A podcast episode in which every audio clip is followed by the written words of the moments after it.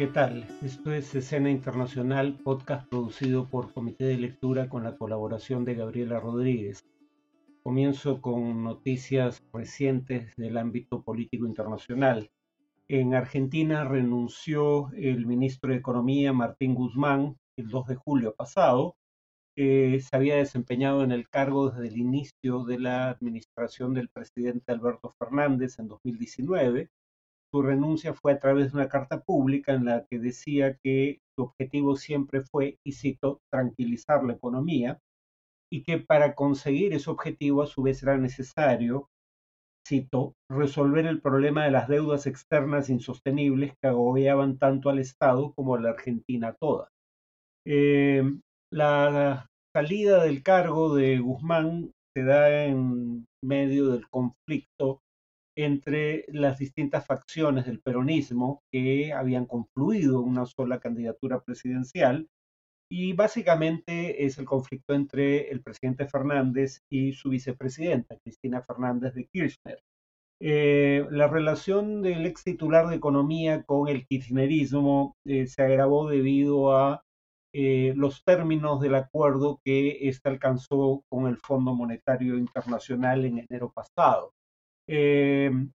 del kirchnerismo criticaba a Guzmán por presuntamente haber cedido en exceso a la exigencia de un ajuste fiscal para, entre otras cosas, reducir la inflación y generar excedentes que puedan servir para eh, el pago de la deuda externa. Y de esa manera, eh, al afectar las condiciones de vida de los argentinos, eh, socavar las aspiraciones electorales del peronismo, en las elecciones generales que deberán realizarse eh, en 2023. Eh, la salida debilita al presidente en su pugna con el kirchnerismo, la izquierda del peronismo, eh, sobre todo cuando se toma en cuenta que quien ha sido designada para reemplazar a Guzmán es Silvina Patakis, quien había ejercido el cargo de responsable de economía en la provincia de Buenos Aires entre 2011 y 2015 eh, cuando el gobernador era Daniel Scioli, es decir, el candidato de Kirchner en las elecciones presidenciales de 2015, eh, en las que fue derrotado por Mauricio Macri. Eh, y, esta renuncia ocurre en un contexto en donde se prevé que la inflación, que según el acuerdo con el Fondo Monetario Internacional debía terminar el año por debajo del 50%, podría alcanzar un 70%. En Chile, eh, la Convención Constitucional entregó el proyecto de constitución al presidente Boric el 4 de julio eh, y ahora eh, empieza la campaña para el referéndum que debe decidir si se aprueba o no este proyecto. en caso de no aprobarse, continuaría vigente la constitución aprobada durante el régimen de Pinochet con las enmiendas que se han hecho desde la transición a la democracia el plebiscito, este, la participación es obligatoria. En Chile el voto ya no es obligatorio, pero en esta ocasión lo será el 4 de septiembre. Y el gobierno ha desplegado ya una campaña informativa llamada Hagamos Historia eh, y el presidente Boric alegra que esta responde, y cito, a la responsabilidad de informar y entregar las herramientas necesarias para ejercer un voto responsable de cara al plebiscito constituyente. Eh, la convención eh, elegida en mayo del año pasado tenía eh, nueve meses para redactar el proyecto, prorrogables hasta un año, pero culminó antes de ese plazo. en el transcurso de los debates hubo incidentes y exabruptos que enmayaron la imagen de la Convención Constituyente y del proyecto que elaboró. Por ejemplo, hubo propuestas que planteaban disolver los poderes del Estado tal cual se conocen hoy en día y reemplazarlos por asambleas populares. Eh, esto no ha sido aprobado en el texto final, en donde mucho queda, digamos, pendiente de definición eh, en función a las leyes que se aprueben luego para darle contenido a algunas de las normas aprobadas. Pero en todo caso, estas normas, perdón, estas propuestas, eh, digamos, pintorescas no han sido contempladas en el proyecto final, pero contribuyeron a crear un clima enrarecido en torno a la Convención Constituyente. Eh, según las encuestas, eh, la última al menos, la de CADEM, 51% dice que votaría en contra de aprobar el proyecto de constitución, 34% a favor. Eh, una encuesta de Mori Latinobarómetro la semana pasada arrojaba un resultado más apretado, 42% rechazo, 38% apruebo. Eh, finalmente en Estados Unidos eh, se revela un video policial que capta el momento en que policías disparan contra un hombre negro desarmado, eh, impactándolo con más de 60 proyectiles. esto ocurrió el 3 de julio cuando la policía de Akron, Ohio, hizo, digamos, público el video donde se ve la persecución y los disparos contra Jalen Walker, hombre de 25 años, que estaba desarmado al momento de ser baleado. Eh, los hechos habían ocurrido el 27 de junio eh, y, eh, digamos, los, la persecución fue grabada por las cámaras corporales que están obligados a aportar los oficiales de policía. La versión policial es que se le intentó detener por infracciones de tránsito no especificadas, pero poco después la policía dice haber escuchado un disparo, además de una luz proveniente del vehículo, en donde se habría encontrado un revólver eh, o una pistola, eh, y que una persona salió del asiento del copiloto y comenzó a correr. Fue perseguida y cuando, según la versión, bueno, se ve, se llega a ver eso en el video, la persona eh, intenta voltear, los policías lo interpretan como un intento de atacarlos con un arma, que en ese contexto, eh, y eh, le disparan alrededor de 90, eh, digamos, paros, pero unos 60 impactan en él. Em, el argumento de la policía sigue siendo de que sentía que estaba en peligro inminente y que por ende los disparos,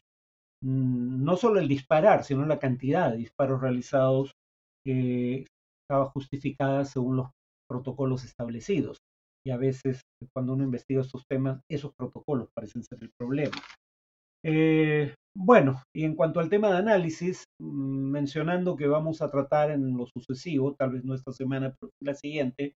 tanto el tema de eh, la economía en la Argentina como el, el, proyecto de constitución en Chile, pero hoy nos vamos a centrar en eh, la evolución de la guerra en Ucrania, a la cual no nos hemos referido otras recientes. Eh, básicamente podría decirse que desde una perspectiva económica aplicada al estudio de la política, la llamada perspectiva de la elección racional, las guerras son una forma de resolver problemas de información asimétrica, es decir, información que no es de conocimiento público y que solo una de las partes posee, como por ejemplo cuál es su poderío militar relativo. Eh, y la guerra, ¿por qué resuelve problemas de información asimétrica? Básicamente porque al ver cuál es la evolución sobre el terreno de una confrontación militar, las convergencias de los actores que eran divergentes en un principio tienden a converger hacia un desenlace probable y eso hace que se facilite una solución negociada. Eh, tiendo a creer, aunque digamos, con beneficio de inventario, esto es lo que podría estar ocurriendo en el caso de eh, Ucrania. Si bien es cierto que las tropas rusas todavía avanzan sobre el terreno, avanzan únicamente en Luhansk. Prácticamente no ha habido avances recientes en la eh, región de Donetsk. Eh, probablemente los haya en los días sucesivos, porque Luhansk básicamente ha caído en manos de fuerzas rusas pero el avance ruso es francamente eh, de una lentitud pasmosa, dada la amplia superioridad militar que tiene sobre las fuerzas ucranianas. Y hay razones para suponer que tal vez, eh, digamos, Rusia ya no se concentre tanto en capturar nuevo territorio, salvo probablemente algún espacio todavía en el Donbass, eh, específicamente en la región de Donetsk, pero que empiece a, eh, digamos, concentrar sus esfuerzos más que en, constantes avances sobre el terreno, en defender el territorio conquistado, hasta ahora en el transcurso de esta guerra. Eh,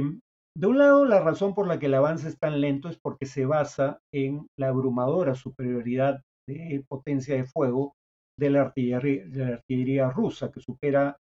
algunos calculan una proporción de 10 a 1 a la artillería ucraniana, Eh, pero eh, el avance es lento precisamente porque Rusia ya no estaría en condiciones de lanzar ataques mecanizados, es decir, ataques con blindados y tanques, eh, porque según la inteligencia occidental, desde mediados de mayo habría perdido cuando menos 761 tanques, lo que explicaría que para labores de protección territorial, en zonas del Donbass está utilizando, según se puede ver en algunos videos, tanques de la era soviética. Es decir, ya no puede lanzar ataques con eh, oleadas de tanques porque le quedan muy pocos y eh, suelen ser destruidos en una alta proporción cuando esto ocurre. Eh, ¿Cuál es entonces el indicio de que, además de lo que acabo de decir, Rusia estaría pensando ya más en proteger el territorio adquirido que en adquirir un nuevo territorio. Bueno, de un lado destruyó los puentes que eh, separaban eh, a través de un río a la ciudad de Severodonetsk y la ciudad de Lysychansk. Siempre cabe la posibilidad de que intente reconstruirlos, pero en tanto, digamos, no se reconstruyan, esos puentes ya no están disponibles para avances ulteriores rusos, pero tampoco para eventuales contraataques ucranianos. Eh, y además en ciudades como Kherson, en el eh, suroeste, eh, que fue la única ciudad importante conquistada hasta ahora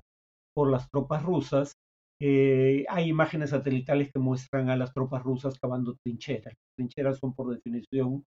una estrategia de una táctica defensiva, ¿no? cuando uno intenta proteger territorio bajo su control. ¿Por qué Rusia estaría eh, concentrándose en proteger el territorio conquistado?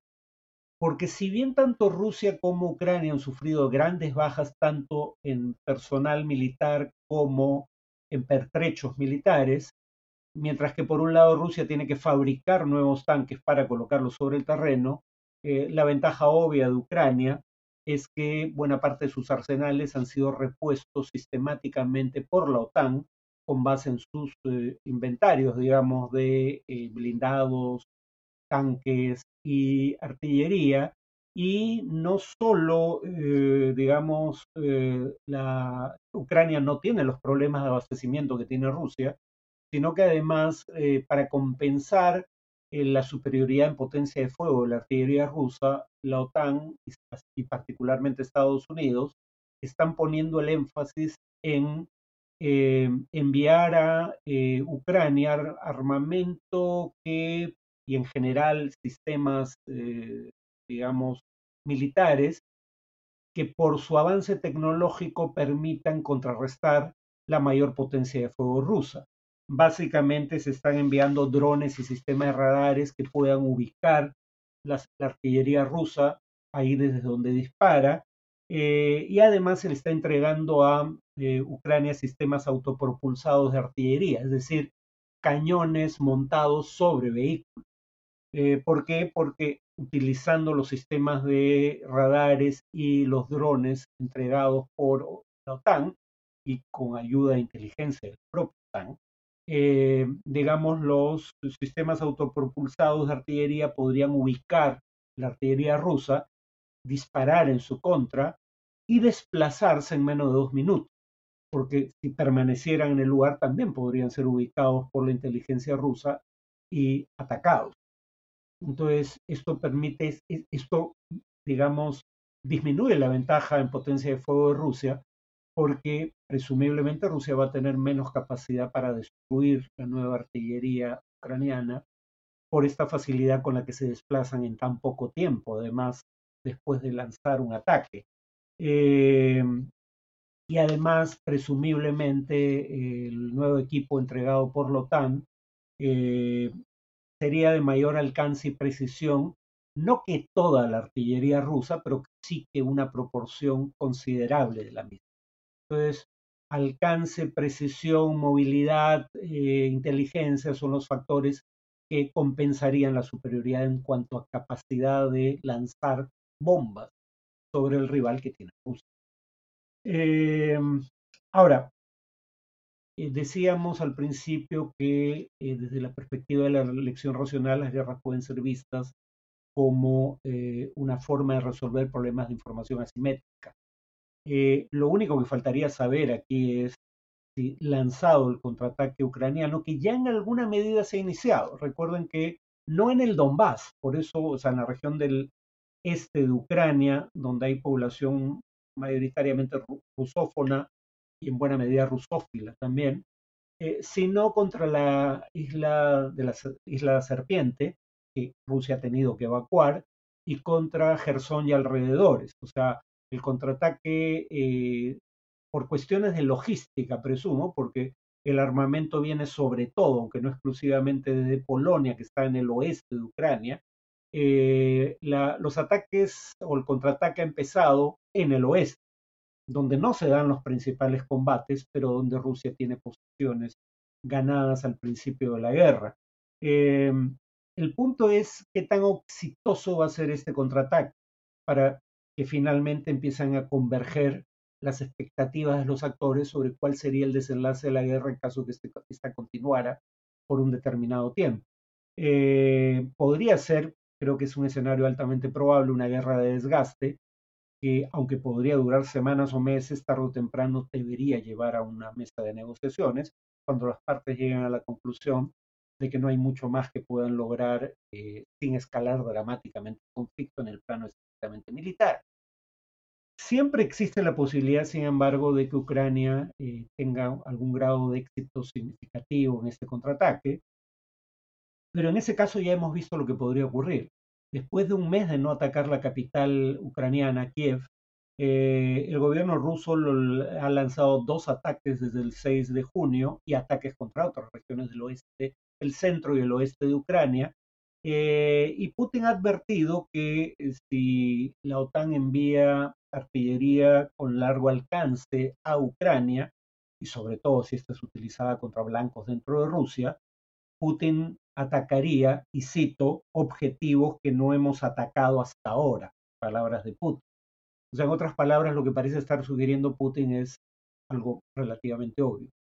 Si Ucrania empieza a tener éxitos producto del armamento que recibe de la OTAN,